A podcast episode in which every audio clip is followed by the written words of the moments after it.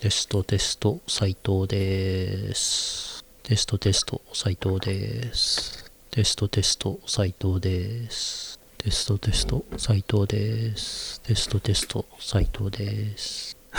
聞こえていたら何か。テストテスト。あはい。加藤さんの声聞こえ聞まこえました。はい。はい。あはい。シャフさんの声も聞こえてます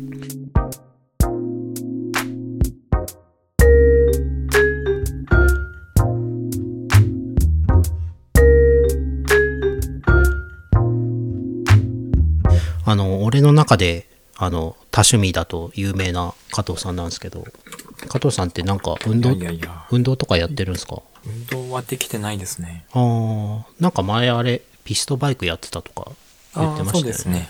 うん。最近はあんまりって感じですか？最近はちょっとあんまりブランクがありまして、えー、あはい、復活したいなと、はい、思あってます。な何したいっておっしゃったんですか？あ、ふ復活ですああね復。活。ああそうですよね。復活を企てておりなるほます。どやる気だけはあるぞっていうね、なることですね。そうですね。なるほどな娼婦さんって運動とかしてるんですか？運動は特にしてないですけど、はいまあ、仕事で結構動き回るんで。なるほど。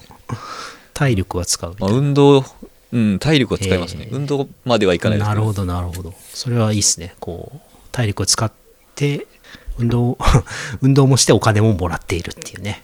素晴らしい、運動、運動はしてないですね。運動まではいかないか、うんなるほどな。いやあれなんですよ。斎藤実はあのついにあの走り始めまして。ランニングをついに？ランニングを始めまして。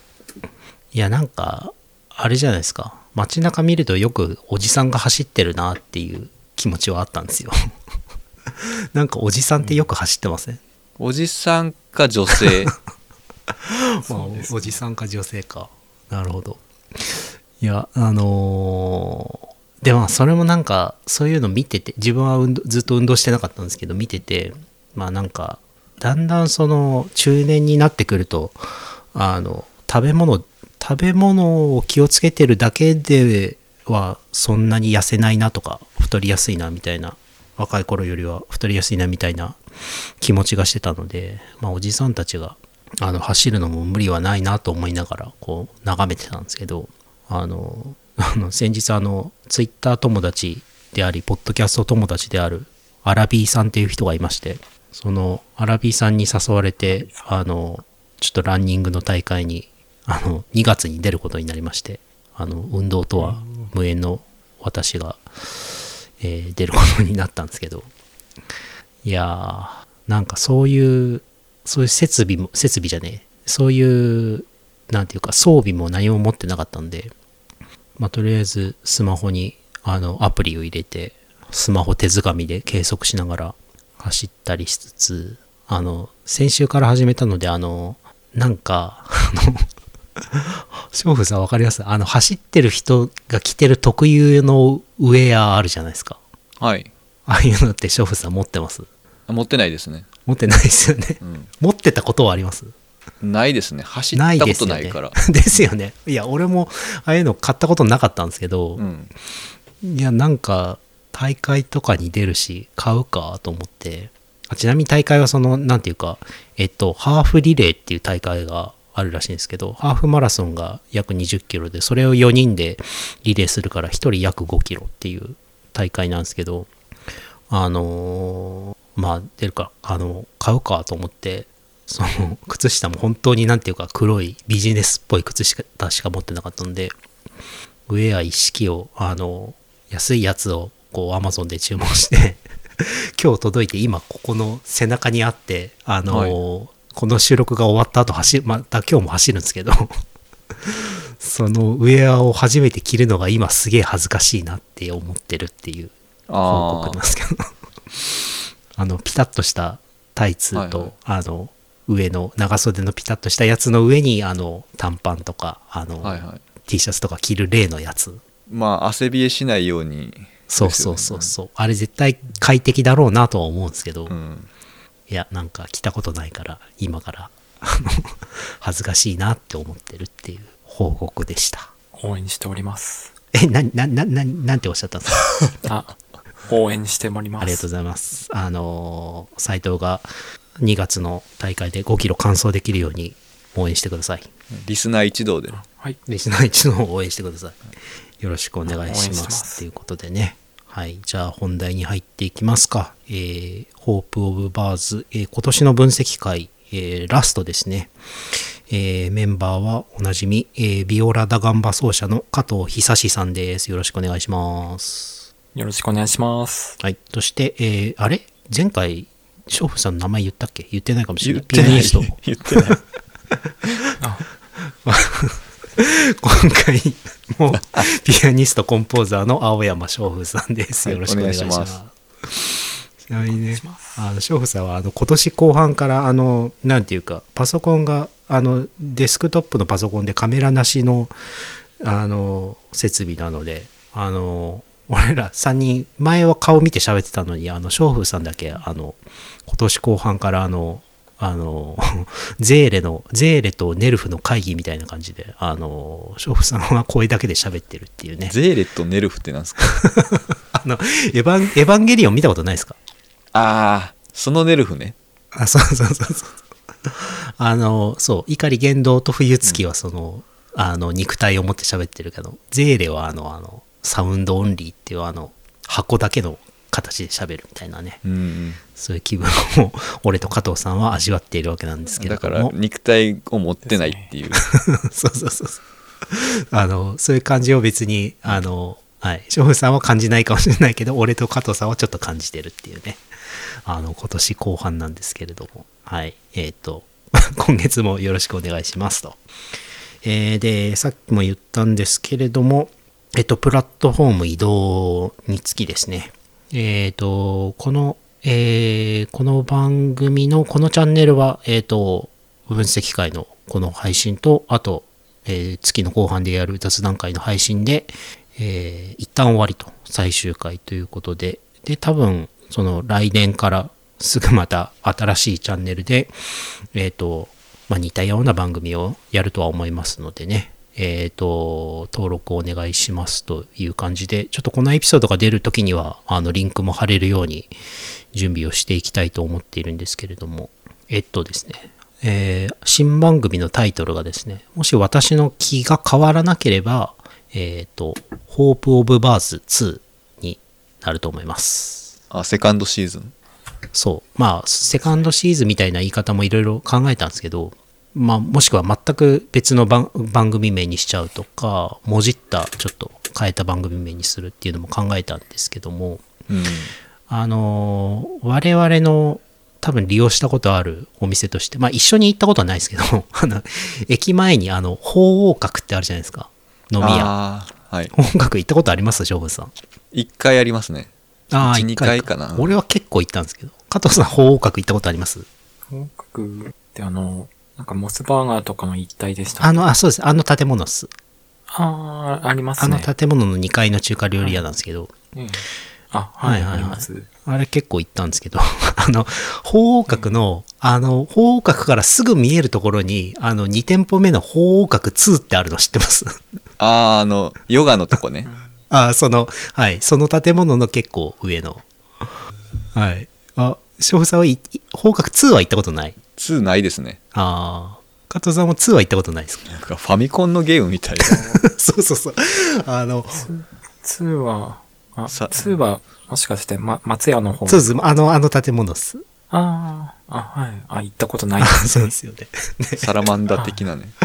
俺はなんか何かしらのあの何かしらのその割と大人数の打ち上げで1回だけその2は行ったことあると思うんですけどその2はあの何ていうんですか？ギリシャ数字ローマ数字のあの縦棒があの2本並んでる2なんですけど。麻雀ゲームみたいですね。そうそうそう。あの飲み屋の名前で2店舗目で2ってなくないって 俺いつもおかしくって。そう。なんかこうファファミコンのゲームみてえだなとか。ゲ、うん。あの映画のタイトルみてえだなってすごい いつも面白いなって思ったんですけど俺はその鳳凰閣が好きなのでその鳳凰閣リスペクトとしてホープ・オブ・バーズもホープ・オブ・バーズ2にしようかなと 今現在考えていますというね、はい。報告でした。はい。方角方角行ってたら、方角もまた行きたいなっていう気持ちになってきましたけど。ちなみに、プラットフォームは？ああ、あの、その大元のプラットフォームをアンカーにしようと思っているので、で、アンカーからまたすべての、あの、えっ、と、様々なサービスにすべて、あの、なんだ、Apple やら、Spotify やら、他のクライアントやら、い全部で聞けるようにする予定です。あれ完全無料なんですか？アンカーは。そうっすね。無料なはずです。あの、時間制限なく。アンカーはないと思います。ああのー素晴らしい。ラジオトークとかはなんか何十分とかあったような気がするんですけど、アンカーはないはずですね。はい。ちょっと周りでも、その、それこそアラビーさんもそうですけど、あの、周りのポッドキャストつやってる人もアンカー使ってるので、その、なんかわかんないことを人に聞きやすいかなっていうのもありまして、はい。ちょっと乗り換えていこうかなと思いましてね。そういう、なんていうか、あの、乗り換えようっていう時は結構サイトはね、あの、見切りが早いので、はい。もう今年で乗り換えちゃおうって思っております。というわけで、えっ、と、その、えーお引っ越し前の最後の分析会ですね。えっ、と、どうでしたか？今年のあんなこと、こんなことあったでしょう。加藤さん何か思い出深いことはありますか？今年は。そうですね。やっぱり、あの、桜の森の満開の下を、はい。でしたっけ？なんでその話出たんでしたっけ？その話出したのは覚えてるけど、な、なんでその話になったんでしたっけ？ちょっと覚えてないんですけど、なんででしたっけ？じ ゃあ、あの、なんだっけな？ご存知の方がいらっしゃったら、お便りで、ね。教えていただきたいですね。お便りやツイッターで 教えていただくと。ええなんでそんな話になったんだろう？坂口安吾のはい桜の森の満開の下のお話でした。はい。ちょっとね、あの、わかる人は教えていただければっていう感じですけれども、よろしくお願いいたします。娼婦さんはどうですか？今年1年の、あの、ポッドキャストのいろいろな思い出、ポッドキャストの思い出か。ホープオブバズの思い出、なんかありやっますか？ぱり、斎藤さんの曲が、レディオ坂本に流れた。まあ本当にね、それは本当そうで、何かしらその、こういうことをした人ですよじゃない人がやってるこういう楽曲分析の番組って、一体何って感じはありますもんね。だからもう、この番組自体も、はい。レディオ坂本に流してもらいましょ レディオ坂本で流してもらう、もしくは JWAVE にね、あの、レディオサイトとして、あの、番組を作ってもらうか。う。あ名前変えちゃったの。はいはいはい。まあね、そのすごいレディ、レディオサイトとしてこう、流してもらえれば、その権利関係を JWAVE に処理してもらえば、こう、曲もいくらでもかけ放題、演奏し放題になるわけだから、そういうの、そこはちょっと拾ってほしいなっていう気持ちは、かなり切実にあるんですけど。そこはもう、法角3にはしないってことですか？いや、法王閣にはしないから、もともと。ホープ・オブ・バーズ。あ、法王閣、法、法がこうか、一緒ですね。法王閣とホープ・オブ・バーズ。番組名をホープ・オブ・バー、番組名を法王閣にしちゃったらもう意味がわかんなすぎでしょ。だから、あの、中華料理の3つ目はもう、番組になっちゃうっていう。まあね。そして法王閣からもスポンサーを受けてね、こう、だんだんこう、あの、豊かに、俺たちが豊かになっていくっていうね、あの、未来が、いや、いいなっていう気持ちはありますけれどもね。えーっと、番組宣伝しておきますか。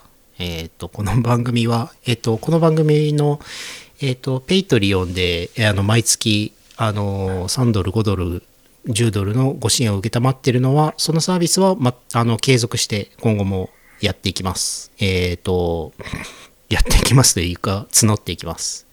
えー毎月1回の、えー、とボーナスエピソードが聞けるようになりますので今後とも番組の継続のためにご支援いただければありがたいです。えーサイトは、えーえーオーディオストックという番組、えー番組じゃねえや。もうレディオ坂本に引っ張られちゃってる。オーディオストックというサービスで、えっ、と、BGM 販売をしています。えー音声配信や、えーポッドキャスト、動画などに便利な、えー BGM を、えー販売していまして、えー一度ご購入いただくと権利クリアになりますので、えー永久にお使いいただけます。えーまあね、この、なんていうか、坂本龍一が認めた、認めたサイトの BGM が 購入 できちゃう？できちゃう？売っちゃっていいんですか？まあね。使えるんですよだって。使えちゃう。永久に自分の作品の中で使えちゃうっていうね、これはもうね買うしかないんじゃないかなっていう気がしておりますのでぜひご購入いただきあ ご購入いただきたいってすげえストレートな言い方になっちゃった。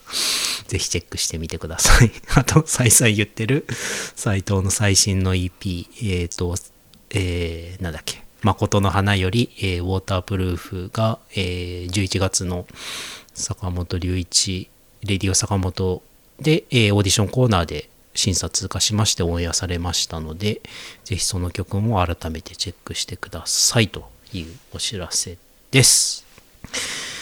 えー、っとではね話題に入りますか。どうすか？ウーマン W の悲劇は1年間見てきて加藤さんは？そうですね。もうこの俺の雑な雑な話の振りにこう飽き飽きしてるかもしれないですけど、どうですか？いやいやいや。ウウーマン W の悲劇よりは全体的に。あの、やっぱり素敵な曲だなっていうのを改めて思いましたね。素敵な素敵な c マイナーの曲ですね、はい。ねですね。どうですか？娼婦さんは全体的に見て。いやこのずっと思ってたんですけどはい。なんかサムネイルこの曲の。はい。Spotify のですか？これが薬師丸ひろ子。そうっすね。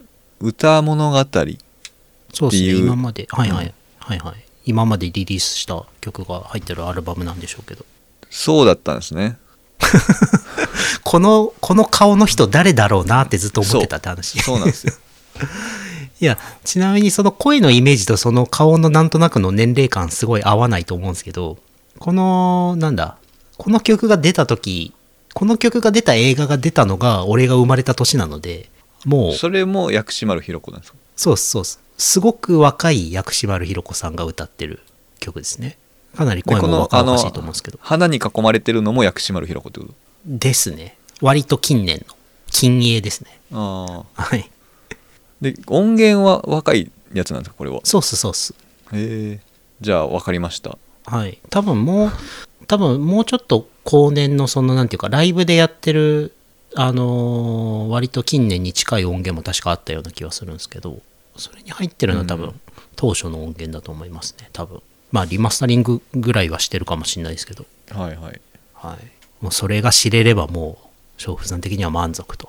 そうですね 他に言うことは、聞くことはねえという感じですか、ね。もう1年やったからいいかな いや、ほんとそうなんですよね。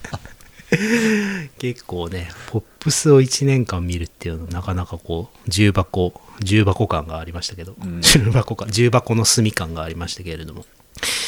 いやー、本当娼婦さんが本当に初回に言ってましたけど、団長はこう、いろんなあやがあっていいですね。メジャーに比べて。あや？あ単調はい。その3種類のマイナーキー。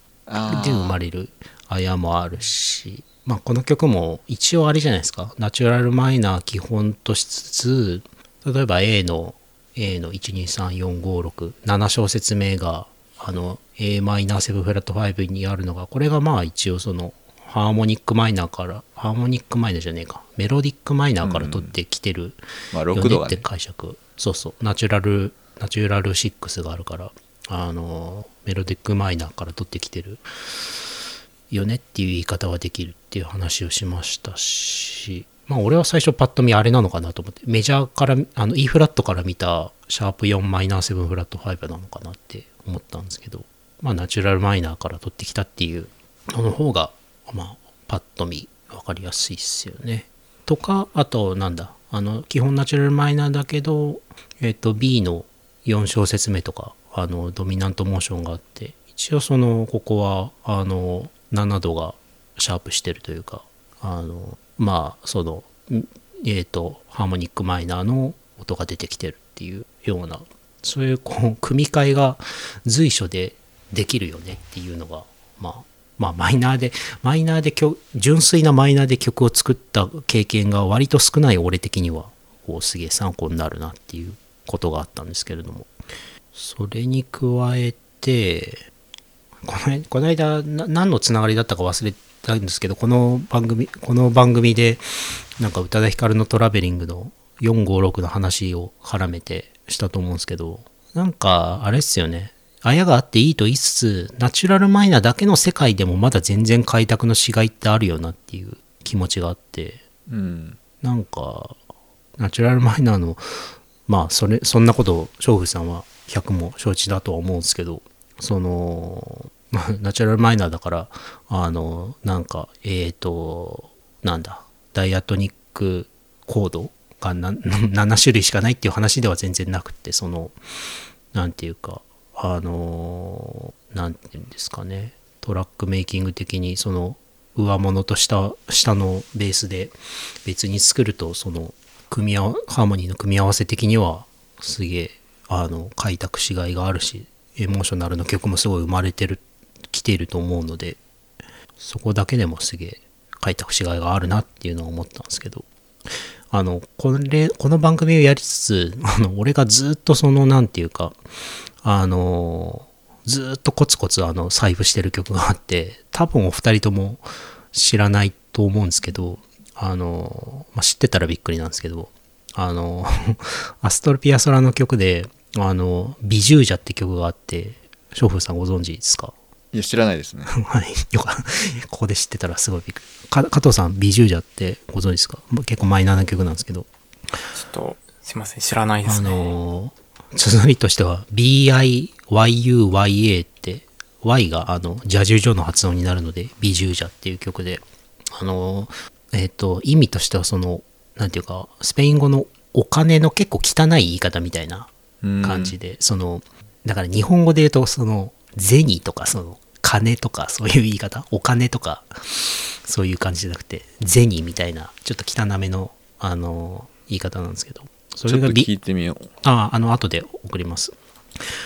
あの、b マイナーのキーなんですけど、これ、b マイナーと言いつつ、その、なんていうか、その財布してて、その、細すごい細かい話なんですけど、その時期のピアソラって、ピアソラキンテートって言って、その、なんていうか、基本的な、あの、単語のカルテットの編成、バンドネオン、ピアノ、えー、バイオリン、コントラバスに加えて、その、エレクトリックギターを入れてたんですね。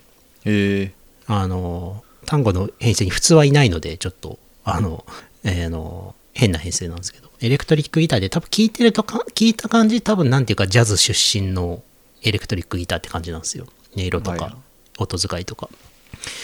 でまあ b マイナーキーでまあお二人はそんそんなのすごい普通だって言うかもしれないですけど俺的にはそのなんていうかあのなんていうか多分即興で弾いてるところのフレーズにマイナーキーだけどそのなんていうかフラット7とフラット7じゃない方の7っていうなんていうんですか？ナチュラル7っ ていうんですか？メジャーセブンですか？メジャーうんですか？セブンですかね。メジャーセブンですかね。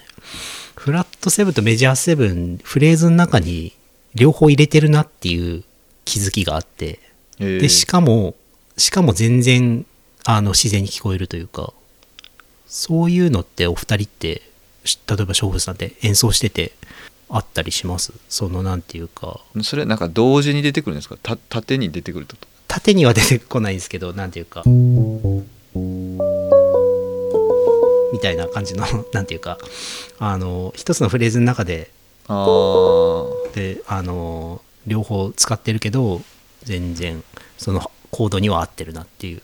5度の中でどっち使っても成立してるなっていう。まあ使う使う時はありますけどね。でまあそのクリシェ的にも使えるし、ああそうですね。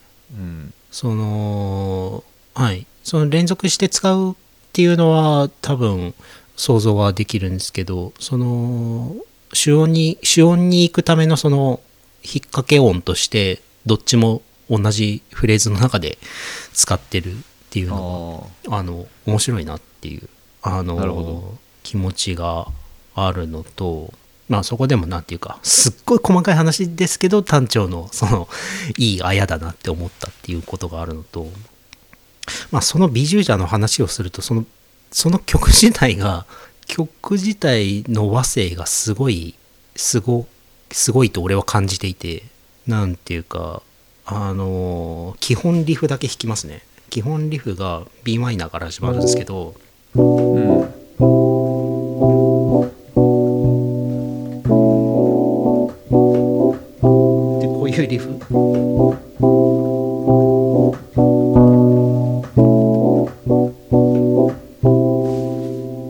っていうリフがまあコードがだんだん変わっていくんですけどあの b マイナーの次に出てくるのがそのずっとそのベースはそれこそペダルじゃないですけど B フラットのずっとまんまでなのでずっとそのオンオン B だと思って聴いててほしいんですけど、はい、b マイナーの次がこれが C でこれがなんだろう。あまあフラット2なんですよね。フラット2トライアド。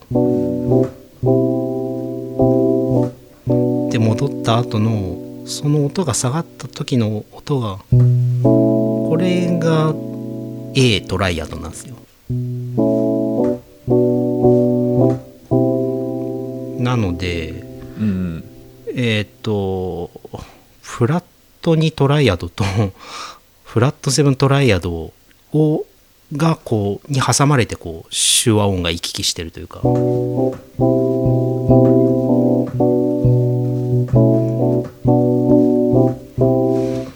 の響きやべえなと思いつつ仕組み的にはシンプルだけどもうこのこの中でそのなんていうか一つのリフの中でもうモードとしてはちょっとチェンジしちゃってるなっていう。ちょっとあれですねだからなんていうかなブブラジルとかそっち系の人ってそういうことしますよね、するんすか？なるほど、うん、割とするイメージがありますね。ああのエルメイト・パスコアールっていう人もなんかそんなことばっかりして。へえちょっとギター的発想が入ってる的な？ギターというかなんかちょっとフュージョンもあるのかなと思って。うーん。まあ譜面にか譜面書いてるとすぐ分かるんですけどその C 側ではドアあの C ナチュラルになっててその A 側ではドアあの C シャープになってるのでなんていうかはい、なんかこう、まあもう別のものですね。譜面書いてて気持ち悪いんですけどこのフレーズとしてはすごくいいっていう。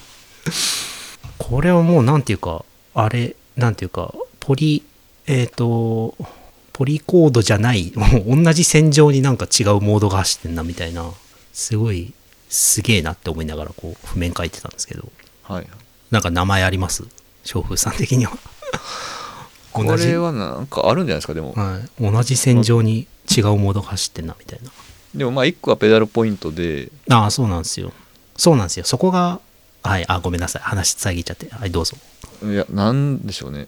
そうなんですよ。くありますけどね、でやっぱりこの肝ってそのまあ実際の演奏聞いてもすあのそうなんですけどもうめちゃめちゃベースとピアノでこのあの ちょっと笑っちゃうぐらいこうベース音はすっごい強調してて。まあ、はいはい。なのでそのなんていうかベース音のその聞こえがあるからこそのそのう上の調整の、えー、と不安定さでもそのなんていうかあの中心が中心がはっきり聞こえてるから嫌じゃないっていうところはすごいあんのかなっていう。そうですねまあ、はいだからその濁濁らせるみたいな、うんうんうん、そうですね。まあまあペペダルがあるからっていうのはありますけど、そうなんですよね。すごい、すごい雑な話になっちゃいますけど、めちゃめちゃベースを強調していれば、かなりう、かなり、かなり上で何をやってもこう、成立してしまう問題っていうのが、すげえあるなっていう気がしてて。まああとなんかねエバーハルト・ウェーバーっていう人も割と多いですね、えー、ちょっと、あのベーシストの。えー、聞いてみよう。検索してみます。そういうなんかペダルポイントでトライアド、はい。上はトライアドでめっちゃ動くっていう。あー、へえ、あじゃあ、方法論的にはその、ビジュージャに近いかもしれないですね。えー、面まあ、白い。そんなそんなあのエキゾチックな感じじゃないですけど。でもねエルメイト・パスコアールの方がなんかいいってますねへえ。言ってる。えー、ちょっと、どっちも興味深いです。ちょっと聞いてみます。あと、その、どんどん話ずれていっちゃうんですけど、そのベース強調していれば問題って結構、あれなんですよ。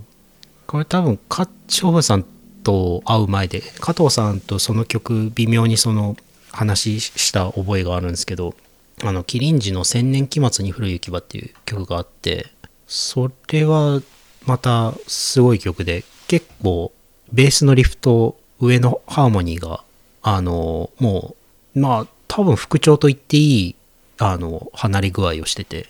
で、ただ、その、えっ、と、まあめ、あの、めちゃめちゃこう、ベースが、ベースとチューバとピアノの左手と3人ぐらいでベース音を強調しているので 結構安定して聞こえるっていうのがあってまあなんかベースベースが安定してると結構曲になるよなっていうことを改めて思った。りもう全然マイナーの話から全然関係なくなっちゃったんですけど。いやベースは大事ですね。やっぱり一番大事かも。本当ですよね、不思議ですよね。なんで我々の頭の構造頭の構造というか頭の構造ってそうなってるんでしょうね。どうですか？頭の構造じゃないじゃないですか。そうなんですかね。うんなんでなんでベースを基本に我々は聞くのかなっていう疑問は結構昔からあるんですけど一番、えっとやっぱり倍音じゃないですかね。なるほどだねから低い音から倍音が出てる。倍音気温から低い倍音が出たりはしないですからね。そうなんですねはい。うん。特殊な特殊奏法どそうなんかな。でもで出ないってことですかな。どうなんですかね。低い倍音って出ないんですかね。あれ？原理的にどうなんだろう。えっ、と整なん数か改めて考えるとまあだからそのその弦の長さを2分の1した振動もその弦から生まれるから倍音が発生するわけなのでまあ、多分理論的には出てないんですよね。理論的にはその弦その弦の2倍の長さの あの弦の振動がないとそのあのそれより低い倍音っていうのが発生しないからまあその弦の長さが決まっている以上それより高い音それより高い倍音しか出ないことになるんじゃないですかね。だから周りの反響とか共鳴とかでなる可能性あるってことなんですかね多分。可能性あんのかな。多分それはあると思います。よなんかピアノのペダル踏んでうわーって叫んだらはい。多分音鳴るんで。ああなりますよね。はいはいはい、あとあの高い方のミを押さえてあの低い方のドをガーンって弾くとその あのでその低い方のおあのドを指離してもミずミがずっと鳴ってるみたいなのありますよね。だから逆もなんかあるありえるんじゃないですかね。まあ多分かなりなんですか音的には小さいと思いますけど。うんうんうん。だから倍音ありきだから低い音の方が根幹になってんじゃないかなと思うんですけど。さっきのそうで話だとすね。そのうんまあ細かいことは言えないですけどその一方方向性は一方通行性非対称性っていうのかなそういうのはありそうな気はしますね。だから上の方が複雑なハーモニーが来るっていううん。倍音原理的に、上の方で複雑な半うんなんだなるほど多分上の方が倍音が複雑なのが出るからっていう。うん。最後までいけそうですね。はい。えーとではあれ？なんかこうキュルキュル音がしてんのはなんか加藤さんの音ですか？はい。あ、落としてました。お加藤さんの何かしら猫ちゃんの音とかではない。あー、猫だったかもしれないです。ああ OK です猫ちゃんは可愛いので OK ですあ、すいません。あれ今も泣いてます？あ、今泣きましたね。大丈夫ですあの可愛いんで大丈夫ですあのありがとうございます。お二人とも元気ですか？猫ちゃんはあ、そうですね。元気です。すごい素晴らしありがとうございます。いいやあの斉藤先輩もお元気でしたか？俺？はい。俺俺は元気です。はい。おかげさまで。はいありがとうございます。娼婦さんはお元気でしたか？このいやもう数十分の。全然元気じゃないです。などうしたんですか？この数分の休憩中に。いやもうもともと本当低空飛行だと俺は。はい。元気なタイミングなどないと。あんまないですね。まあねそれで安定してるならそれはそれでいい気はするんですけど。いや休憩中に俺があのスマホをいじりながら悩んでいたのはなんか30 32ギガの SD カードを64ギガにあの変えたんですけどスマホのやつを。なんかすでにすげえすげえ50ギガくらい埋まっててなんでってなってるんですけどなんでですかね翔さん。えーなんかクラウドから勝手に入ってんじゃないですか？いや元のやつはなんかバックアップしたっぽいんですよ写真とか。うん。なんで元のやつ以上に埋まってんだろうっていう。2個入ってるとか。二重になってる。死にたい。なんかよくあると思いますよでも。二重にクラウドがなんか。マジか。いやわからないんですけどね。たか。まあねそうやって休憩を挟みつつあの 収録している「ホープ・オブ・バーズ」なんですけれども。まあねマイナーの話からあの なぜベース音は重要なのかの話に行ってしまいましたけれどもえーと、まあ、今回でね1年間分析終了ということで、ちょっとね、来年は分析するのかしないかもちょっとよく、よく決めてないんですよね。なんか、準備できるかどうかわかんないんですけど。なので、雑談ポッドキャストに来年はひょっとしたらなるかもしれないんですけど、ちょっとまだ決めてないんですけれどもね。まあ、とりあえずね、その、来年のことはわかんないですけれども、あれですよ。このサウンドクラウドで配信を始めて、6年間、あの、月2回配信を、あの、更新できました。あの、無事、更新を達成できまして、お二人には感謝です。あわ我々ありがとうございます。君たち。ありがとうございます。あの今まで出出た人全員ってことですねだから全員ですね。全員に感謝なんですけれども、まあ、こう、やりながら途中何や、自分何やってんのかなって思ったりもするんですけど、まあ今のタイミングでは、やっぱ、この番組の中だろうが外だろうが、この楽曲分析は多分していくんだろうなっていう気持ちがありまして、普段なんかトランスクライブというか、財布とかって、小風さんしたりします？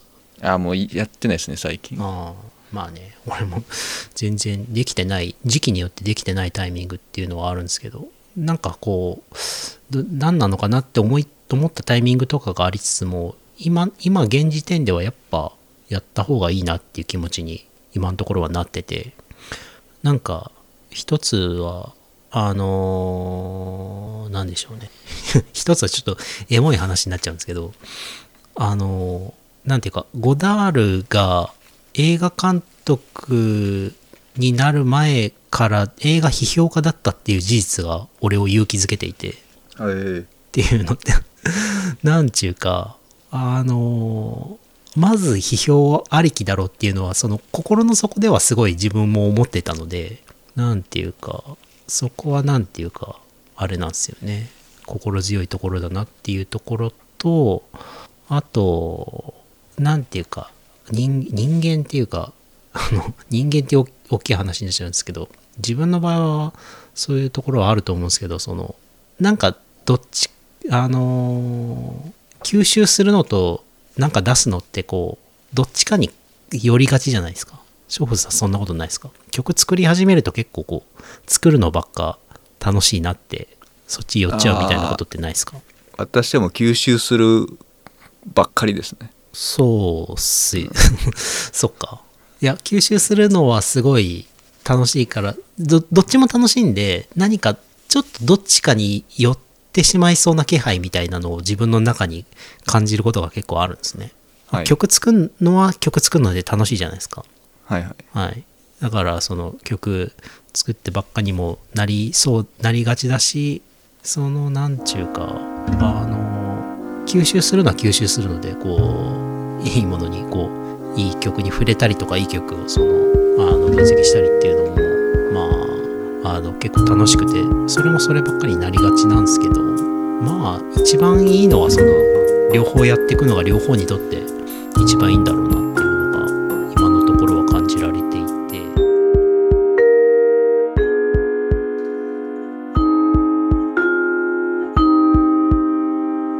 えいっていう感じでね。どうでしょうか？まあそしたはいらはい。打ち上げは方角3この話の流れではね 完全にそうなりますよね、3はないから今んとこ。3は JWAVE でね。そうそう。方角1か2でねどっちかでするかもしれないですけども